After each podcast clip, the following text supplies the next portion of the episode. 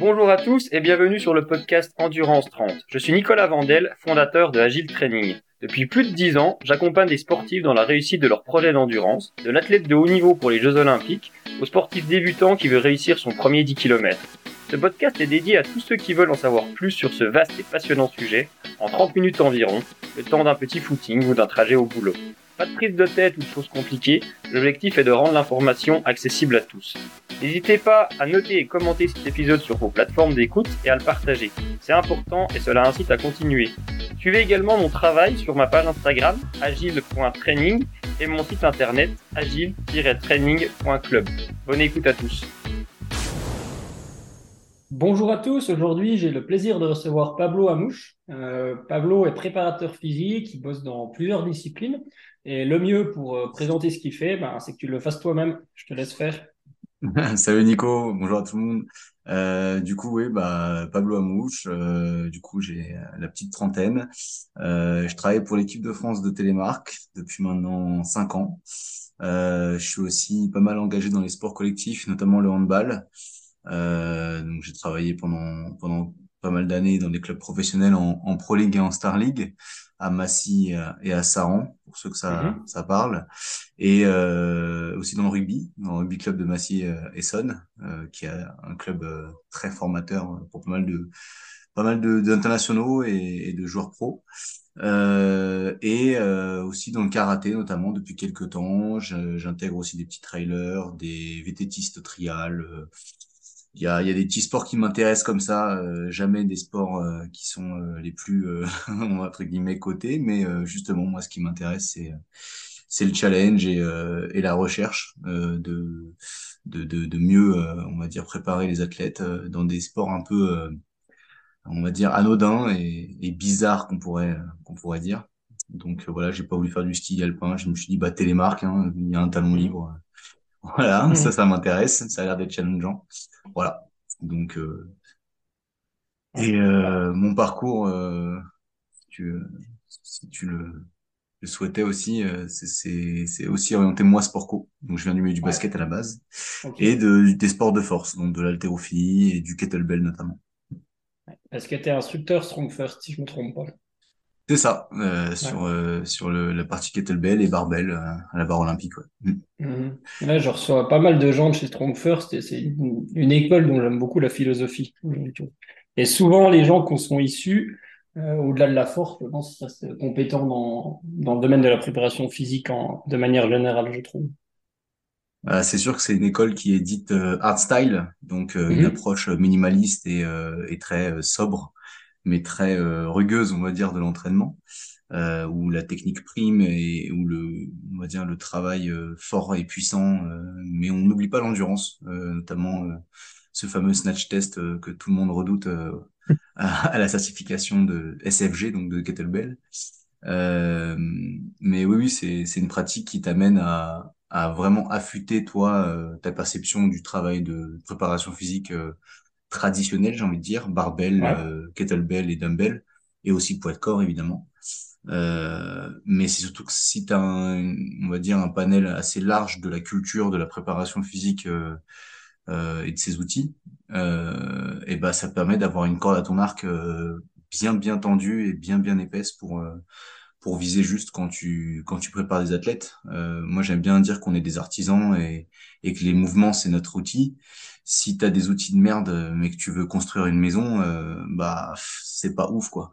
Alors que si tu prends bien soin de tes outils, donc des mouvements que tu utilises, donc comment tu les démontres, comment tu les optimises, comment tu les corriges, euh, voilà, et bah a priori tes outils euh, ils te serviront à faire une belle baraque et, et construire des choses avec des fondations solides quoi.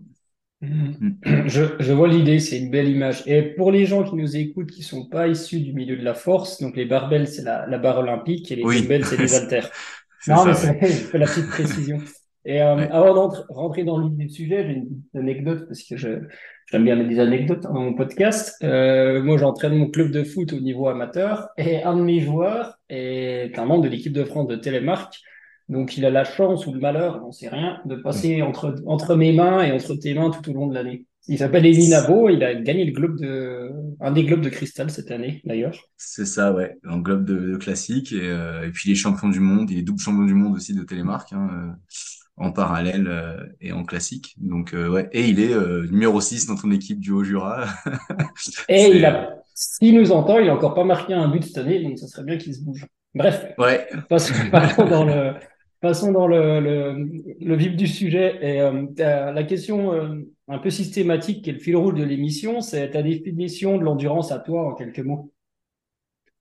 l'endurance. Euh, J'aime bien parler de la capacité à générer ou, ou contrôler une, entretenir, tu vois, une tension ouais. euh, la plus, la plus, la plus efficace possible euh, relativement à une contrainte externe. C'est-à-dire, euh, tu dois générer une tension quelle qu'elle soit, euh, que ce soit sur une pose de pied, que ce soit sur un maintien de charge, que ce soit sur euh, une position à tenir sans, sans perte de, de, de posture ou, Mhm. de, de, changement de posture et combien de temps tu es capable de générer la tension pour maintenir cette posture, pour maintenir la force que tu mets dans le sol, pour maintenir la charge entre tes mains euh, ou le, le, kimono ou ce que tu veux ou un bâton de ski euh, sans perdre d'efficacité, c'est-à-dire sans que tu sois euh, soumis par la contrainte externe à changer ton mouvement ou à le ralentir ou à le diminuer en intensité.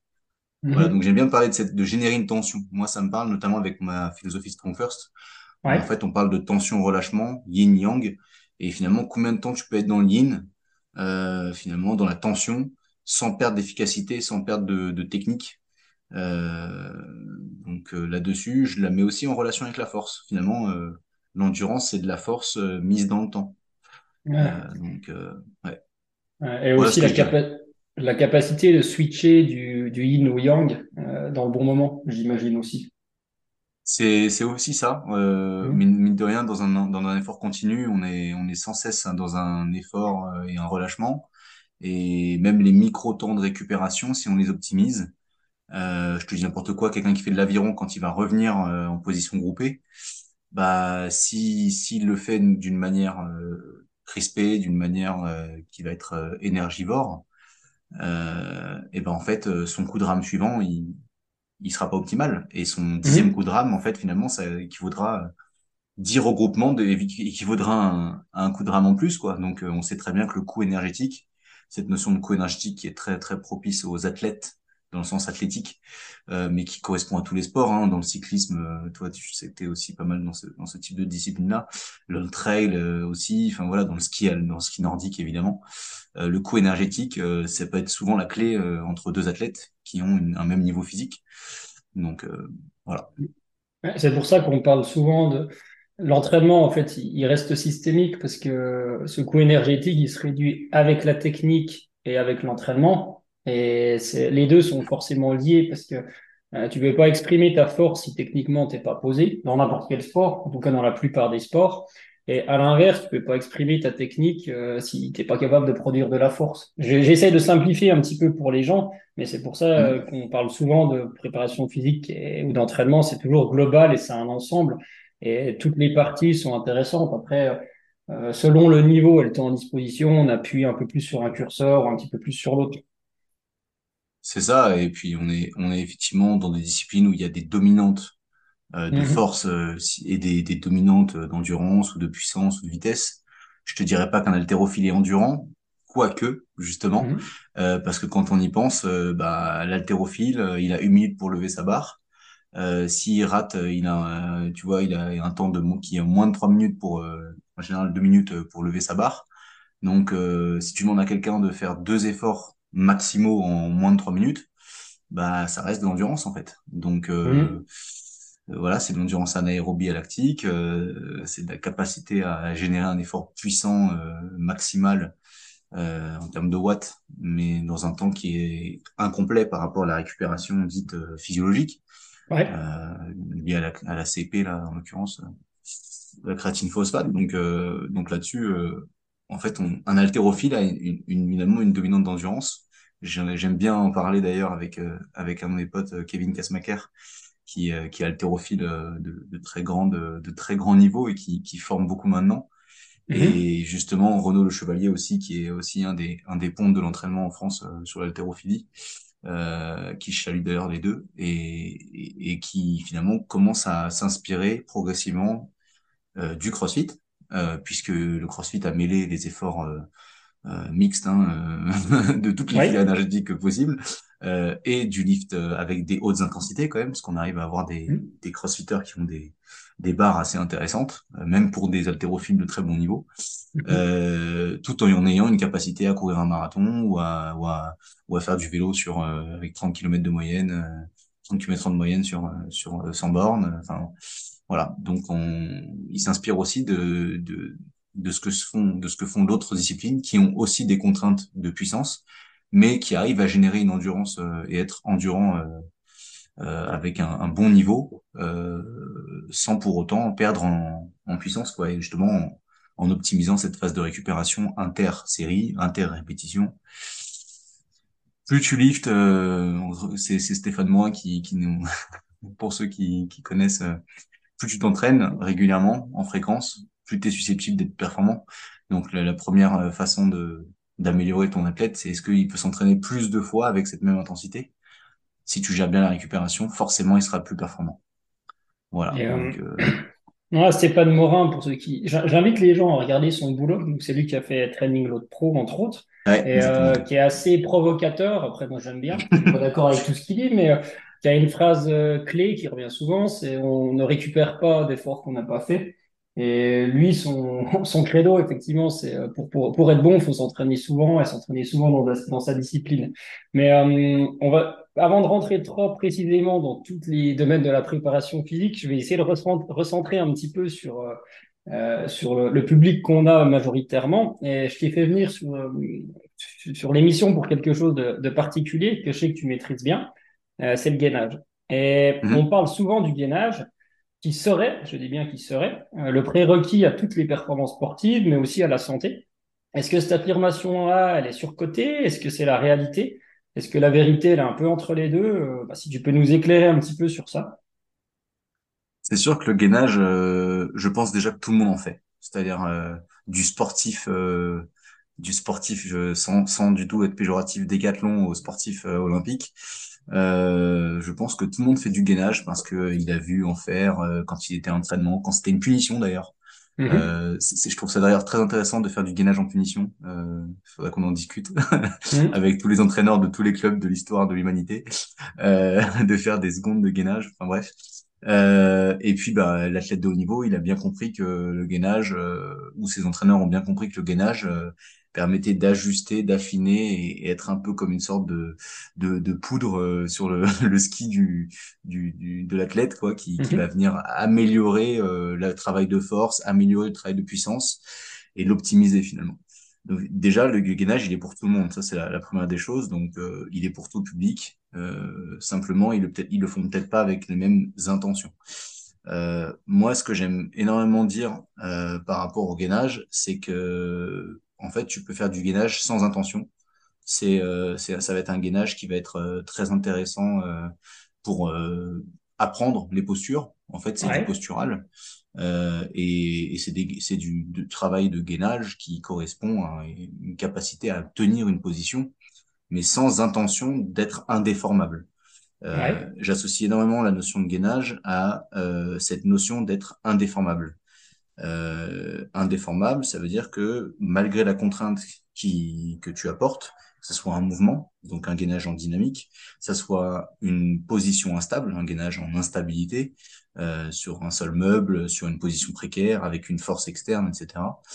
Euh, que ce soit un gainage euh, qui soit de face, de côté, du haut, du bas, euh, diagonal, donc avec des différents plans de mouvement ou euh, des axes de, de force euh, et bah, t'es indéformable. Donc en fait, j'aime bien parler du gainage comme un anti-mouvement. Au lieu de dire, euh, au lieu de dire euh, maintien postural, on bouge pas. En fait, on bouge pas, mais avec une intention d'être, au contraire, absolument pas bougé. C'est plutôt ça l'idée. C'est un anti-mouvement. Donc dans ce sens, c'est une anti-rotation, une anti-flexion, une anti-extension ou une anti-inclinaison. L'inclinaison, c'est pour ceux qui comprennent mieux le plan frontal. Donc imaginez vous avez un mur devant vous, un mur derrière vous et ben vous pouvez bouger sur les côtés. Et ça, c'est les inclinaisons. C'est un peu le jumping jack, par exemple, ou le, Tu mhm. vois, ce genre de mouvement, ça fait les abductions, adductions. Et ben ça, si on empêche le corps de faire ça, parce qu'on veut qu'il reste dans l'axe, et ben là, on est sur une position de gainage. Et donc, on voit très vite le transfert dans les activités quotidiennes. Un, quelqu'un qui fait un travail où il a besoin d'être dans l'axe, euh, un charpentier, un maçon, un serveur, voilà. Et ben, il doit être en anti-rotation, en anti-inclinaison, etc. Un skieur alpin qui doit être groupé euh, quand il doit chousser ou quand il doit réceptionner d'un saut, qui doit pas partir complètement en avant ou qui doit pas se mettre à cul en arrière, euh, bah, c'est de l'anti-flexion, de l'anti-extension. Enfin voilà. Là, du coup, on comprend bien ces notions de d'anti-mouvement plutôt que de, de juste maintenir une position. Comme une table basse, quoi. Hmm. mais je vois tout à fait. Alors moi, j'aime souvent parler de résistance à la déformation. Donc, euh, c'est quelque hmm. part de, de l'anti-mouvement. Après, chacun un peu ses termes. Mais ce qui est intéressant dans ce que tu dis, c'est que, alors moi, je me méfie souvent de, on peut lire sur Instagram, hein, souvent, euh, que le gainage statique ne sert à rien, qu'il doit être dynamique, que l'instabilité ne sert à rien, etc., etc. Et tu m'arrêteras si je me trompe, et c'est surtout toi qui vas développer.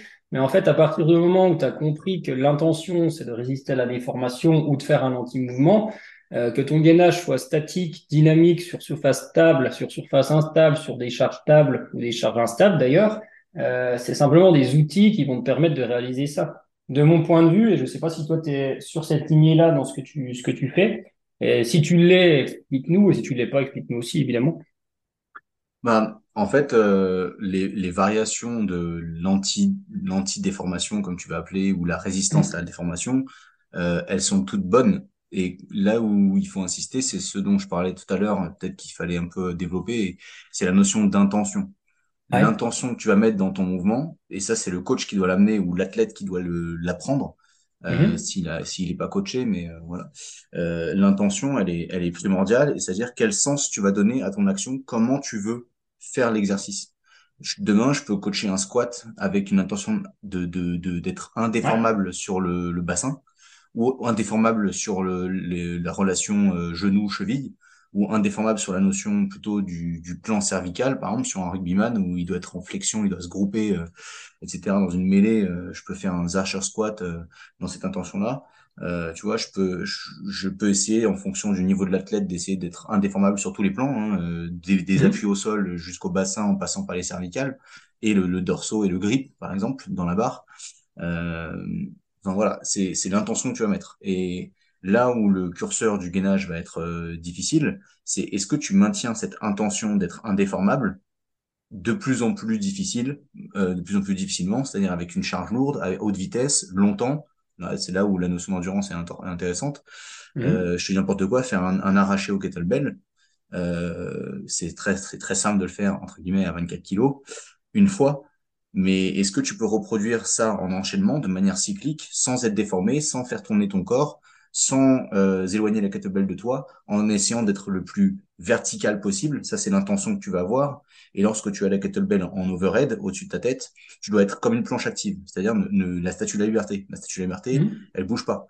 Euh, tu la prends en photo de, toutes les, de tous les plans, c'est la même posture. quoi. Et ben là, c'est pareil. À la fin de ton snatch, tu dois être dans une position statue de la liberté, comme on dit. Mais encore plus d'overhead d'ailleurs. Euh, et ça, est-ce que tu es capable de répéter 100 fois en 5 minutes? C'est ça l'intention, quoi. C'est, voilà, répète cette indéformation, ce, cette intention d'être rigide mais verticale. Euh, et donc, pour être vertical, il faut être explosif, parce que sinon, tu vas pas tirer ta kettlebell de 24 kilos euh, comme tu fais ça avec une halter à, Fitness Park. Ça marchera pas pendant 100 reps. Il faut que tu mettes de la vitesse. Mais si tu mets de la vitesse, tu te déformes. Donc, si tu, si tu mets de la vitesse et que tu restes gainé, bah là, t'es indéformable. Mais du coup, est-ce que tu es capable de le faire longtemps 100 fois en 5 minutes. Ça, c'est le challenge. Et là, du coup, on va dire que tu es athlétiquement prêt et tu es gainé pour ce type d'exercice. Voilà. Ah. Donc l'intention prime pour moi. Vas-y, vas-y, excuse-moi. Continue. Donc je disais l'intention prime au mouvement en lui-même. C'est-à-dire que tu peux avoir un mouvement super technique, euh, un overhead squat, je te dis n'importe quoi, à une jambe, un overhead pistol squat, c'est des fois on voit des trucs sur Instagram, c'est assez incroyable. Sauf que si tu mets aucune intention et tu dis il faut juste descendre et remonter, bah en fait ton, ton mouvement, ouais, on est on est sur quelque chose qui est ouais visible visiblement c'est joli. Mais ça se trouve qu'en fait euh, le genou il part à l'intérieur euh, le dos il est complètement en flexion euh, les hanches quand elles remontent elles remontent plus vite que les épaules. Enfin il n'y a pas de transmission de force efficace quoi. Alors que si tu mets de l'intention d'être canalisé depuis ton pied jusqu'à la, au grip de la barre, et que ça fait corps, tout ça, et eh ben en fait, tu montes avec une énergie, une efficacité qui est, qui est complètement différente. Je, je, vois tout à fait, et c'est pour ça, c'est bien que tu, tu parles de mouvement complet, parce que souvent on résume, en tout cas les gens perçoivent le gainage comme uniquement euh, au mieux sur ce qui se passe sur la, la zone lombo-abdominale, au, au, moins bien sur ce qui se passe uniquement sur les abdos, mais c'est mm. bien euh, la capacité de gainage, elle est bien globale sur l'ensemble du corps, même si euh, il faut le, noyau, en fait, le, le centre du corps, euh, c'est quand même euh, le prérequis d'avoir un noyau solide quand même pour pouvoir exploiter des mouvements plus complexes. Et souvent, on, bien sûr que dans, les armes que tu donnes, ils sont tout à, totalement justes, être capable de rester gainé si on a l'intention en faisant un mouvement. Mais souvent, euh, la tendance qu'il y a eu maintenant de plus en plus, c'est d'arriver à dire euh, la planche ne sert à rien, par exemple, planche active ou planche passive, hein. Parce que bah oui, euh, c'est facile, ça, c'est aussi les, les nouveaux Instagrammeurs. quand tu fais un squat, tu as du gainage. Alors oui, effectivement, quand tu fais n'importe quel mouvement, si tu as une intention, tu as du gainage. Mais chez quelqu'un qui, qui débute, peut-être que le prérequis, il est déjà de passer par du travail statique pour commencer, ou pas, hein. mais en tout cas, ça peut être une voie. Et peut-être que réaliser un mouvement un peu plus simple avec une intention de gainage sera beaucoup plus efficace que de partir sur un mouvement complexe qui est mal réalisé. Et je pense que c'est comme tout, euh, il n'y a aucun outil qui est mauvais, euh, c'est plutôt euh, quel outil tu utilises dans quel contexte. Ouais, et puis bah, ce, que, tu me dis là, ça me fait penser déjà à, reprendre l'essence même de, de ce qu'on appelle gainage.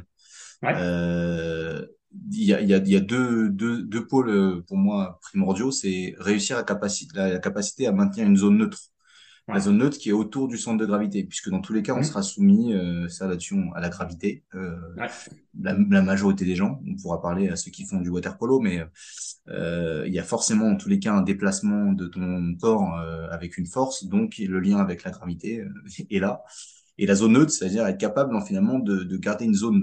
Les Anglais parlent de core, et ça j'aime bien aussi, le noyau, le noyau entre ton bassin finalement et on va dire une zone allez, thoraco-lombaire, pour faire simple pour tout le monde. Euh, ça, dans tous les cas, cette capacité à maintenir cette zone de manière la plus neutre possible, ou, parce que ça aussi, il faut, faut l'oublier, euh, ou efficace dans la transmission d'énergie, soit du transfert du bas du corps vers le haut du corps, ou de l'extérieur du corps vers l'intérieur du corps, de la droite vers la gauche, du haut vers le bas, enfin voilà.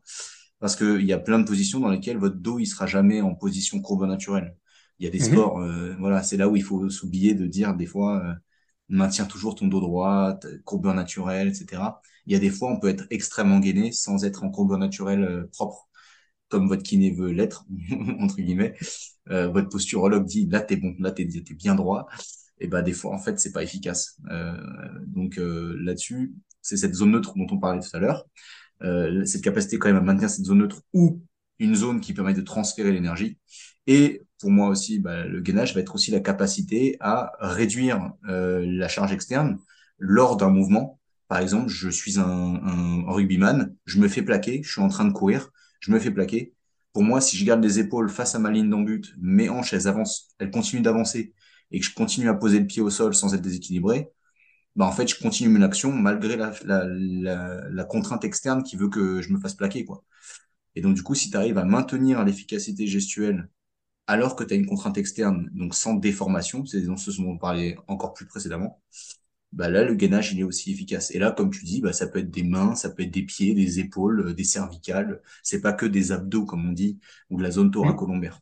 Là, on parle des chaînes de Myers, on parle euh, de, de des logiques qui vont être euh, des fascias euh, et, d'une contrainte beaucoup plus structurelle globale que de contraintes analytiques. Mmh je, comprends tout à fait, mais je voulais aussi quand même insister sur ce point parce que, comme dans tous les mouvements, euh, l'analytique, des fois, ça permet quand même de d'apprendre, enfin, mm. un début dans certains cas de figure, et on va y venir après. je vais mm. te demander deux, trois informations. D'ailleurs, on va y venir maintenant. Euh, sur le sur sur le gainage justement sur des, des conseils pratiques à appliquer euh, même si euh, pour rester droit c'est facile j'ai eu la pub sur Instagram t'achètes une ceinture euh, perco je crois que ça s'appelle et après t'es droit comme un i et ça j'ai fait des recherches sur le gainage et du coup j'ai eu plein de pubs de ça ces derniers temps du coup ça me fait ça me fait rigoler peu importe c'était la parenthèse j'espère que j'ai mal prononcé le mot comme ça je ne me ferai pas attaquer Euh, revenons au, au, sujet. Le gainage, c'est assez vaste, hein, on l'a vu. Et souvent, mm. les gens ont l'impression de vite faire le tour, justement, parce que euh, c'est le poulet rôti, hein, c'est le gainage quatre faces en statique. Euh, souvent, c'est perçu comme ça. Euh, même si moi, je trouve qu'il n'est pas toujours inutile, mais en tout cas, c'est souvent perçu comme ça. Et quel conseil pratique tu pourrais donner à, quelqu'un qui veut se mettre ou se remettre au gainage, en partant du principe que c'est comme un prérequis de santé en premier lieu, voire de performance? Et quel conseil tu peux donner pour construire une progression et surtout euh, en tirer le, maximum de bénéfices chez quelqu'un qui débute, par exemple? Bah, du coup, euh, comme, comme pour revenir à ta question précédente, euh, pour moi, la partie planche de face, le statique basique reste quand même un prérequis. Mmh. Comme je disais tout à l'heure, finalement, il y a des fondations dans, tout, dans, tout, dans toute construction si tes fondations elles sont solides, euh, tu pourras construire des choses euh, sereines et stables dessus. Donc euh, pour moi, je, je, partirais des quatre grands anti-mouvements. Euh, mmh. Donc l'anti-extension, l'anti-flexion. Donc là, quand on parle d'anti-extension, flexion, on parle du, du rachis en général. Hein. Ouais. tu, voilà, anti-rotation et anti-inclinaison.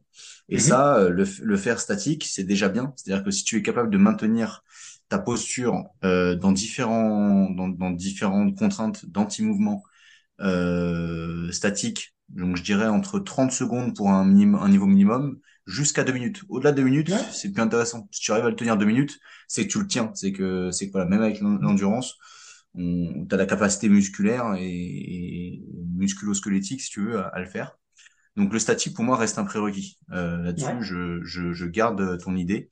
Euh, ne pas oublier de le faire dans différents dans différentes postures, c'est-à-dire qu'on on pense des fois euh, à le faire toujours avant-bras au sol, euh, pied au sol, mais on peut imaginer de le faire euh, aussi debout. Euh, on peut imaginer de le faire allongé sur le dos, allongé sur le ventre.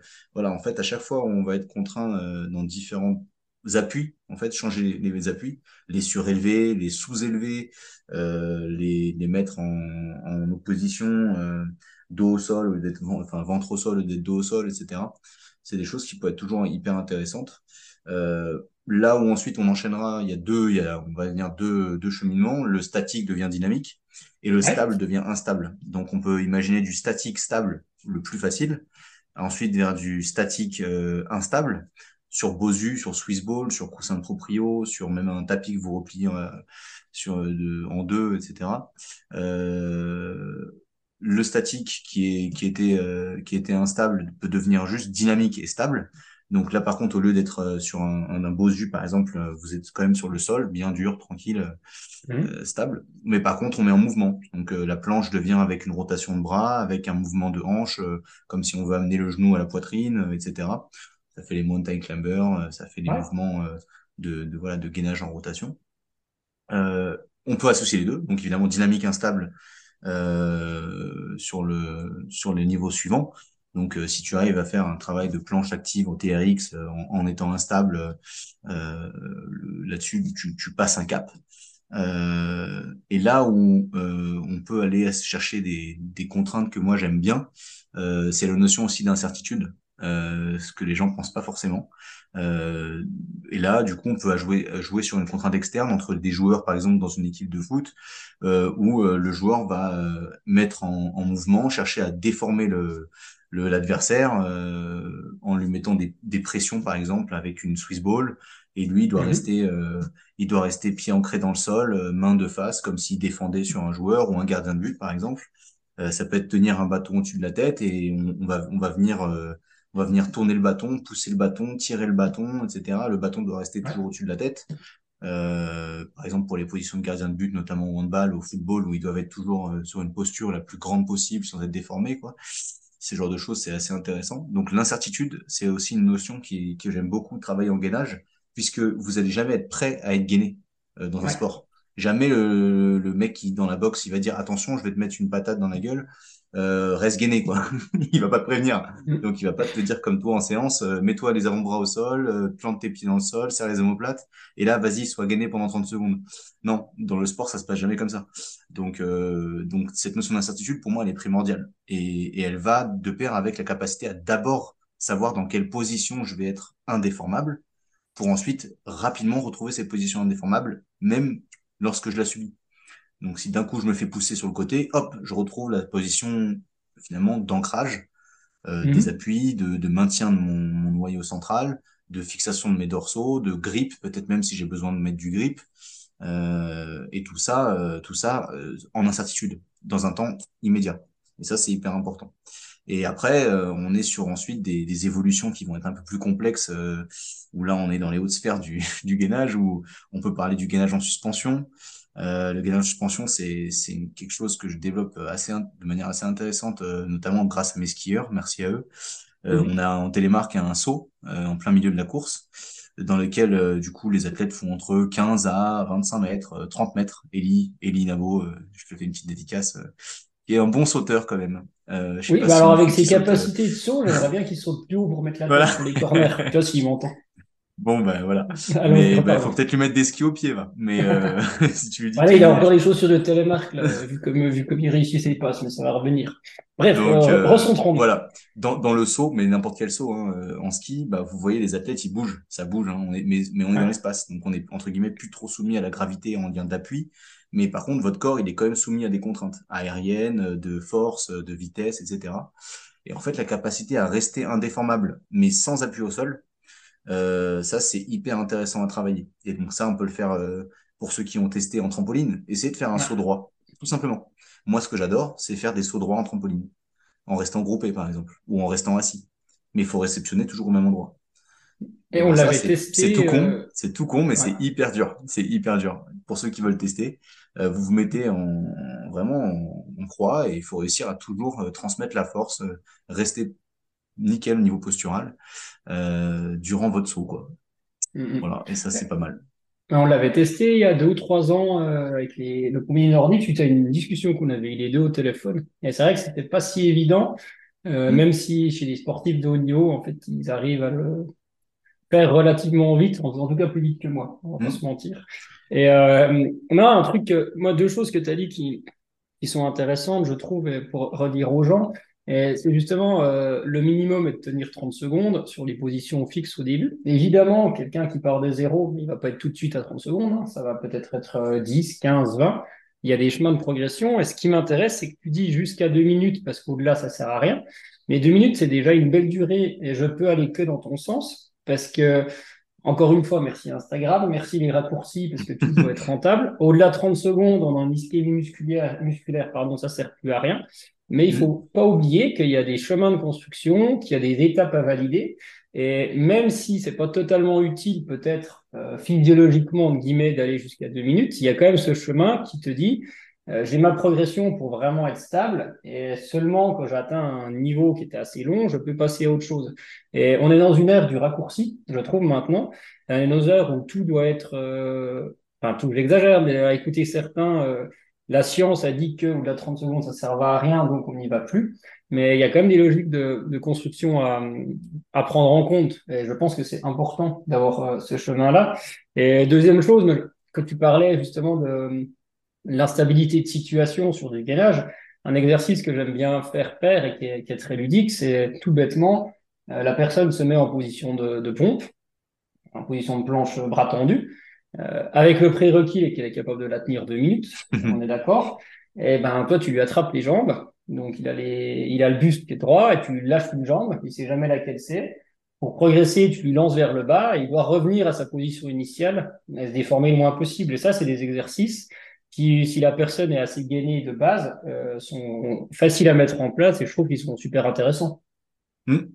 Ouais, et puis là, euh, bah, c'est c'est quelque chose qui, s'est- qui se, se démocratise de plus en plus et c'est assez ludique. Ça peut Ouais. être fait aussi en, en début, d- en fin d'échauffement, ça peut être fait en situation, comme disais tout à l'heure, de punition entre guillemets, parce que c'est là Mm. où on, on parlait du gainage comme punition et en fait, euh, bah, au contraire, euh, faites du gainage, ça va vous optimiser quoi. Pour moi, c'est un récompense jeu, le ouais. gainage. Mm. C'est un jeu, tu vois. Donc, euh, parce que pareil, du coup, on voit plein de gens qui font du gainage comme si c'était la corvée de fin de séance. euh, Or, moi, il y a des séances qui sont d'ailleurs des séances qui sont autour de la notion de gainage. L'intention va Mm. être indéformable. Euh, c'est des séances complètes. Mais par contre, ça va pas être des intensités incroyables. Il va y avoir peut-être du travail de vitesse, il va y avoir travail du- de la force relative, entre 60 à grand max 80% en fonction des mouvements. Euh, sauf que j'attends une intention parfaite de transmission de force, d'appui au sol qui sont immobiles, d'alignement corporel posturaux qui sont, qui sont parfaits et, et de transmission d'énergie de, du position de départ jusqu'à la position d'arrivée qui est la plus fluide possible. Et, et ça, du coup, bah, c'est des séances en fait orientées si je dirais, ce serait, si on me demandait, Pablo, c'est on a fait quoi comme jeu comme séance? Bah, En fait, on a fait une séance de gainage, en fait. Euh, voilà, on n'a on a pas fait une séance de, de, de, d'hypertrophie, on n'a pas fait une séance de force, on a fait une séance de euh, je suis capable de bouger sans être déformé. Voilà, mais avec des contraintes de vitesse, d'endurance, de force, tu vois. Voilà, donc euh, on peut faire des séances finalement orientées gainage globalement, quoi. Et euh, du coup, si je te comprends bien, en fait, le gainage, tu peux y, mettre beaucoup, beaucoup de variables, en fait, et le faire évoluer autour du temps, au fil du temps, pardon, je vais y arriver. Et euh, pour euh, résumer un peu et schématiser ta pensée, en, en, une minute, par exemple, quel conseil tu peux donner aux gens précisément sur le gainage pour, pour avoir un fil conducteur et pour évoluer?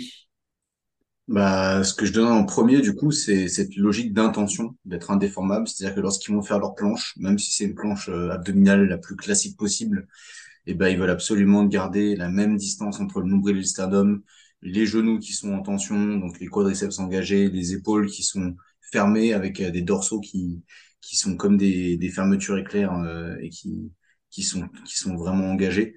Euh, j'aime bien parler des, tu vois, de, du petit billet de 500 euros que tu sous les aisselles que tu veux pas lâcher, euh, même s'ils n'existent plus les billets de 500 euros.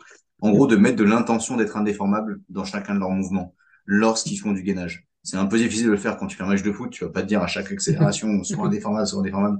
C'est un peu compliqué. Mais lorsqu'ils vont faire leur activité euh, spécifique de gainage, et eh ben qu'ils le fassent avec l'intention d'être indéformable, de résister à la tension, de résister à la contrainte externe et du coup d'être euh, dans la forme la plus parfaite possible. Parce que c'est vrai qu'on voit dans les salles des formes de gainage où, enfin moi j'ai envie de pleurer quoi. J'ai j'ai mes j'ai ma carte professionnelle d'éducateur sportif qui, qui font quoi.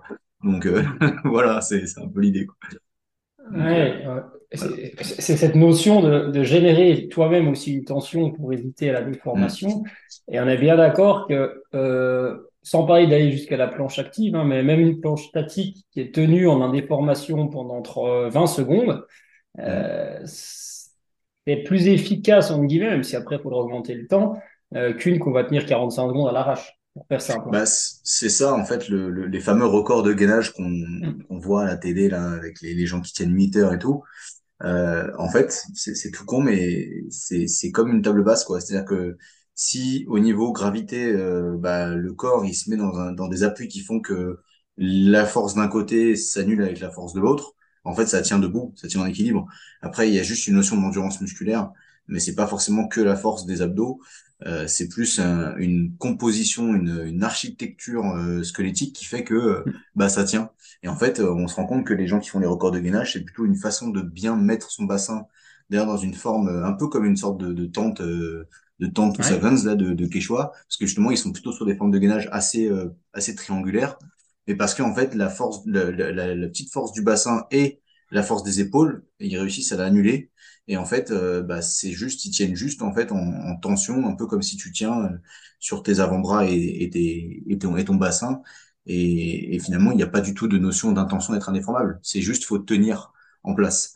Et là, ça reste quand même un, sacré challenge, hein, 8 heures. Oui, Parce que déjà, c'est chiant. Il faut perdre une journée, quoi.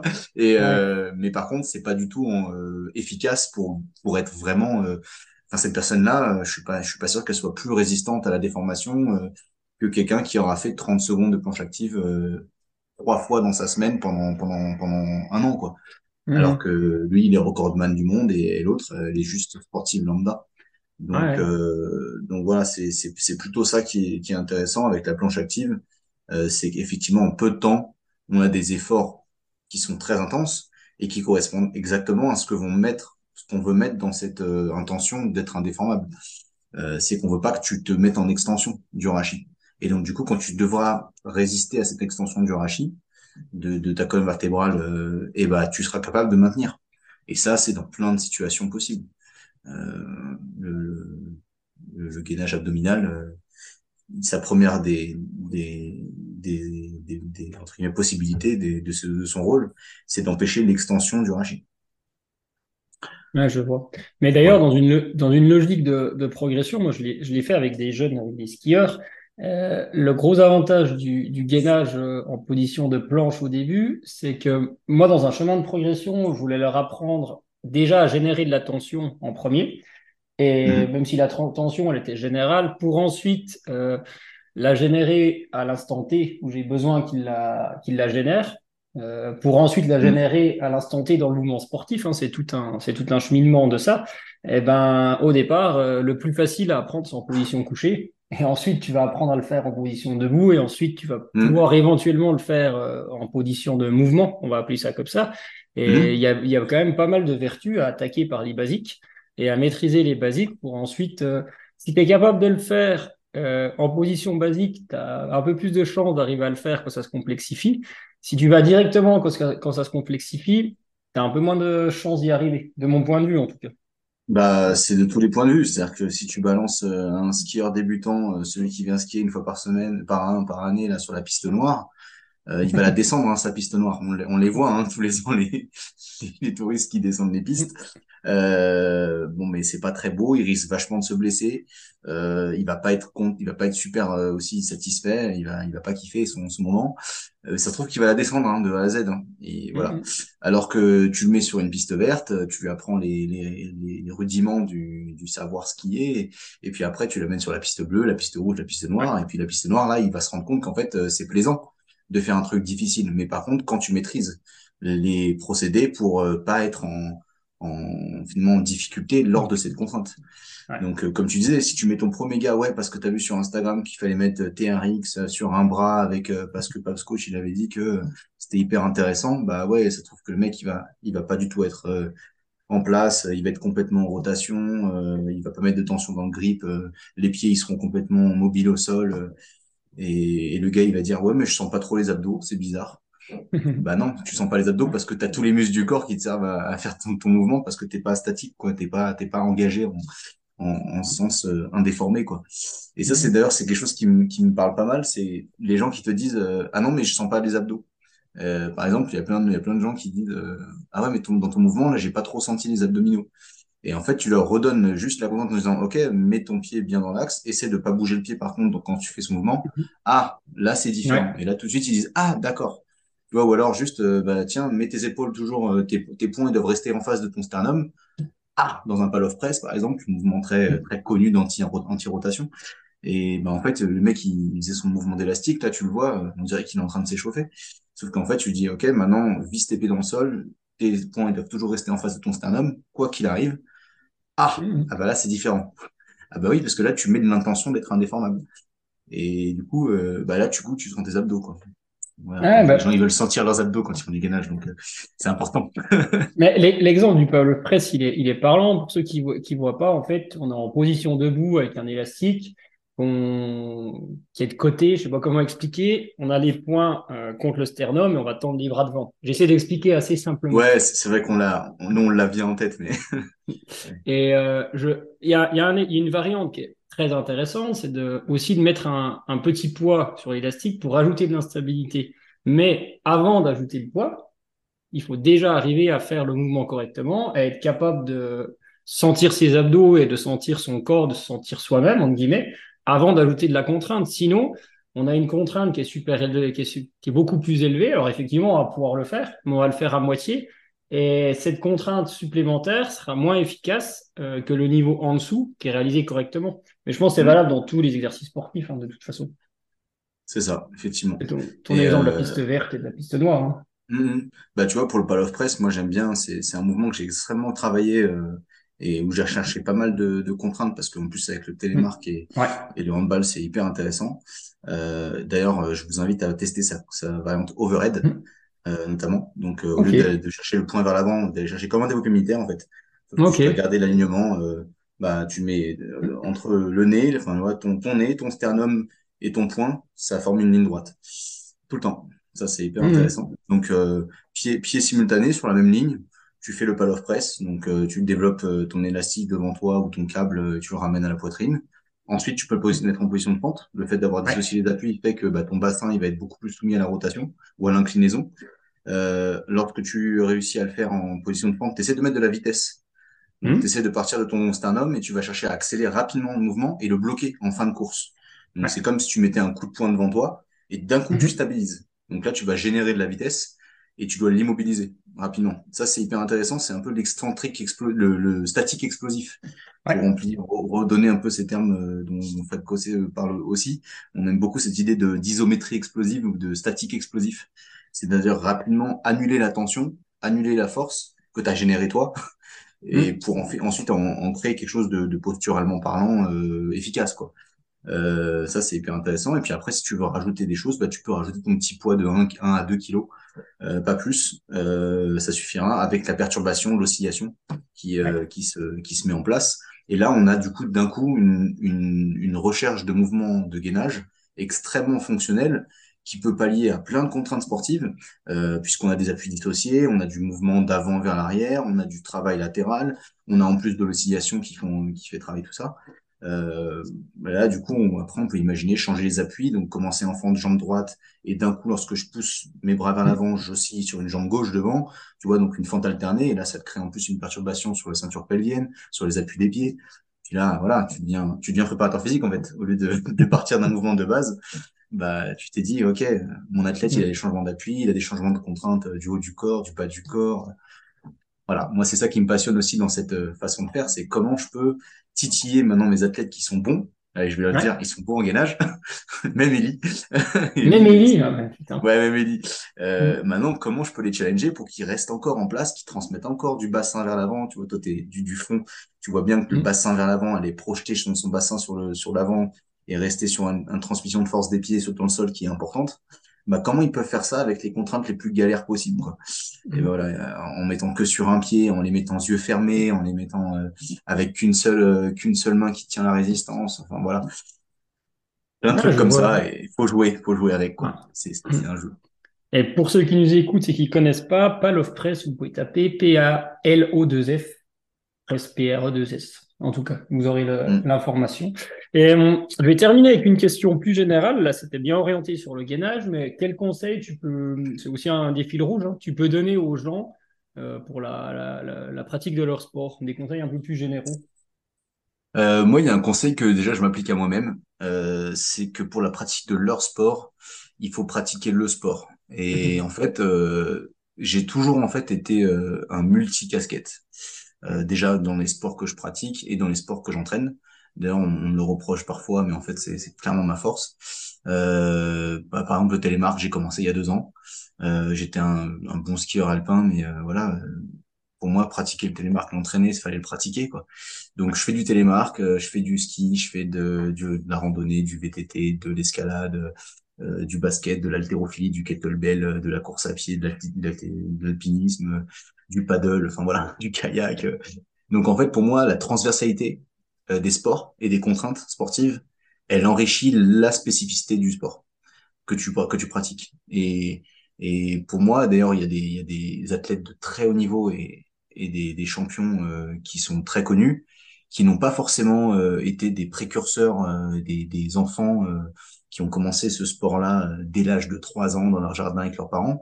Il y en a, par exemple, je prends un Tim Duncan, euh, jusqu'à ses 13-14 ans, il était encore en, dans, dans, dans, une piscine, quoi. Il était très très bon nageur. Euh, bah, Tim Duncan, euh, c'est un des plus grands basketteurs de tous les temps.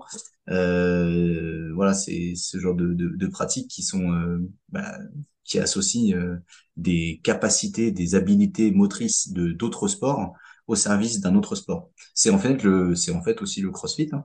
Le cross training, c'est mêler différentes pratiques sportives pour enrichir une, euh, une compétence donnée, euh, une spécificité. Donc moi, euh, bah, d'ailleurs, je fais un petit clin d'œil à, mon pote Nicolas Marietan, préparateur physique de l'équipe de France de voile, je sais pas si tu le connais, euh, qui est aussi certifié Strong First. donc c'est une, une, vraie, tu vas dire que c'est une vraie secte, mais euh...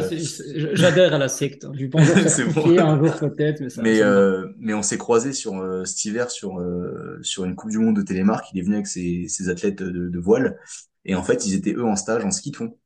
Euh, et ce qu'ils me disaient, c'est que bah, c'est deux sports de glisse en fait. Glisser sur l'eau euh, mmh. dans l'océan et glisser sur l'eau euh, sur la neige. En fait, ce, ce, que moi je cherche à transmettre à mes athlètes, c'est mieux glisser. on veut apprendre à glisser, tu vois. Et l'intention de glisser, bah, sur de l'eau, sur de la neige, et bah, ça peut se, se rendre par le ski nordique, euh, par le, voilà, par du rameur, par, euh, enfin, j'en sais rien, du roller, du ski rond, euh, voilà, du, du, du paddle, etc. Enfin, en fait, ça, c'est juste. Sport aide un sport, quoi. Je trouve ça assez juste parce que souvent le ski de fond, on va dire oui, bah, c'est pour le cardio, c'est très bien, etc. L'approche qu'on a, oui, c'est un, sport de glisse comme sûrement la voile, et c'est un sport en fait de sensation et où tu dois euh, où tu dois produire de la force. Alors la voile peut-être un peu moins, mais sûrement quand même différemment. Mais tu dois quand même produire de la, la force sur euh, sur une surface qui est mouvante en fait, qui est pas toujours la même. Et c'est vrai que souvent euh, on voit que le côté gain physique dans n'importe quelle activité croisée qu'on fait, mais il y a aussi des, des, intérêts techniques à pratiquer autre chose et des intérêts de, de motricité. Mmh.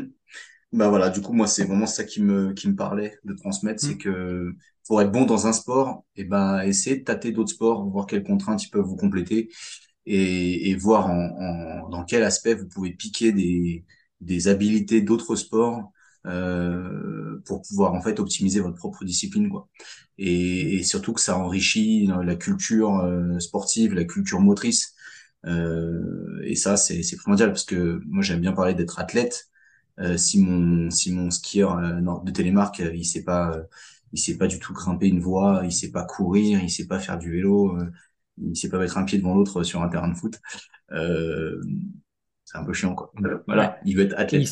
Il s'enlève des possibilités et encore plus toi tu parlais chez les jeunes euh, quelqu'un qui, qui s'est euh, beaucoup spécialisé depuis très jeune. Malheureusement, il y a souvent le schéma, même si je mets de côté les sports co, parce que les sports co, au niveau motricité, au niveau physique, au niveau coordination, ça développe quand même pas mal de choses, mais euh, qui s'est spécialisé dans un, un, sport cyclique très jeune. derrière, il a quand même pas beaucoup d'armes quand il arrive, enfin moins d'armes en tout cas quand il arrive mm. plus tard. Alors que quelqu'un qui est, c'est paradoxal, mais quelqu'un qui s'est qui a fait plein de sports quand il était gamin, bah, quand c'est le moment de spécialiser, il a déjà un panel de motricité qui est plus élevé. Et en tout cas, il trouvera plus facilement des solutions, à mon avis. Ouais, c'est ça. C'est ça. Mm. C'est trouver des solutions. Mais en fait, c'est un peu comme le gainage. C'est trouver des solutions pour résister à la contrainte euh, en restant efficace et, sans perdre, sans perdre ta performance. Quoi. C'est, mm-hmm. faut que tu trouves une solution. Je t'apporte une contrainte. Trouve une solution. Celui qui a vu plein de mondes différents de, de capacité motrice, ça se trouve qu'il va se dire putain ouais en escalade il fallait que je bascule mon bassin du côté de, de mon pied parce que ça me permettait de pousser plus rapidement. Ah bah ça se trouve que dans qu'il va dans un judo sur un dojo, il va se dire putain si j'aligne mon centre de gravité au-dessus de mon point d'appui, je vais transmettre plus de force.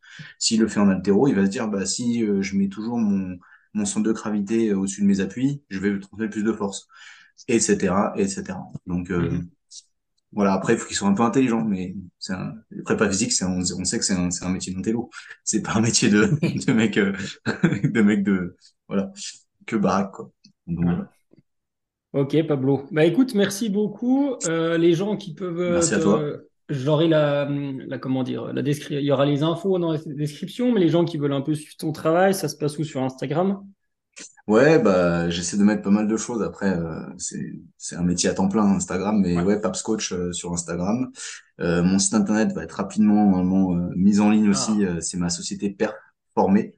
J'ai cette casquette de, de formateur, d'enseignant dans les métiers du sport qui m'accompagne aussi en tant que préparateur physique. Donc j'ai un, site qui s'appelle Performé, donc P-E-R-F-formé, F-O-R-M-E-R .fr où je vais, d'ailleurs je mettrai en ligne des programmes à disposition de, de mes constructions et puis un peu voilà savoir qui je suis, d'où je viens et ce que je propose, avec des formations aussi euh, sur le kettlebell, sur l'haltérophilie et le gainage euh, autour de la Haute-Savoie, la région parisienne et et voilà là où on m'invite hein, évidemment. Ouais. Donc euh, donc voilà et puis après après voilà c'est c'est un peu les actualités du moment. Ok ok. Eh ben merci et au revoir à tout le monde à la prochaine. Merci à toi, ciao tout le monde.